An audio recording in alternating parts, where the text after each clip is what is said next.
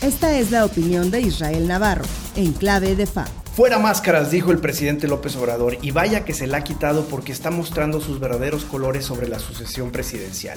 Déjenme les cuento el porqué de su malestar. Hasta hace algunas semanas AMLO sentía que tenía todas las cartas de la baraja. Una alta aprobación, una red clientelar alimentada por los programas sociales, una oposición desgastada en cuanto a marca y desempeño y el control absoluto de la agenda política. Con condiciones como esta, decide adelantar el proceso interno de Morena para elegir a su sucesor o sucesora. Digo, qué mejor manera de cerrar el sexenio adelantando lo que mejor sabe hacer en lugar de gobernar.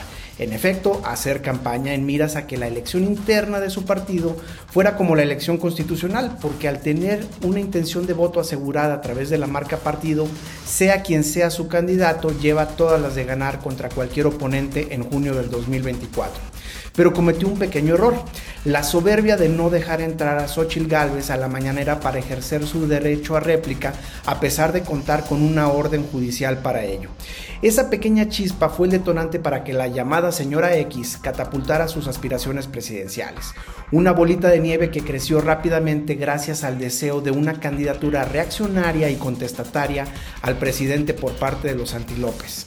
Ahora AMLO está de malas porque Xochitl le ha arrebatado dos cosas fundamentales. Uno, el control de la agenda y dos, la narrativa de David contra Goliat con la cual él construyó su camino a Palacio Nacional.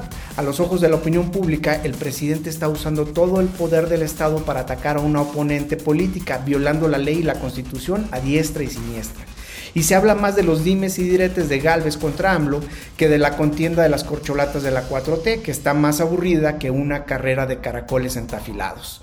Y a pesar de que a 11 meses de la elección pareciera que Morena retendría la presidencia, un perfil como Xochitl Galvez puede arrastrar lo suficiente para impedir que los partidos de la 4T no obtengan la mayoría calificada en el Congreso, que se elige a la par.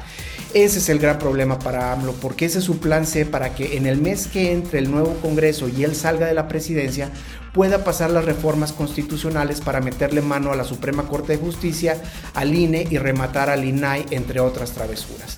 Por eso los ataques descarados, por eso el uso de los recursos y el aparato gubernamental para atacar y definir a Xochitl Gálvez en los términos que él necesita en su matriz estratégica, aunque tenga que quitarse la máscara. Yo soy Israel Navarro y les recuerdo mi Twitter arroba Navarro Israel. Nos escuchamos. A la próxima.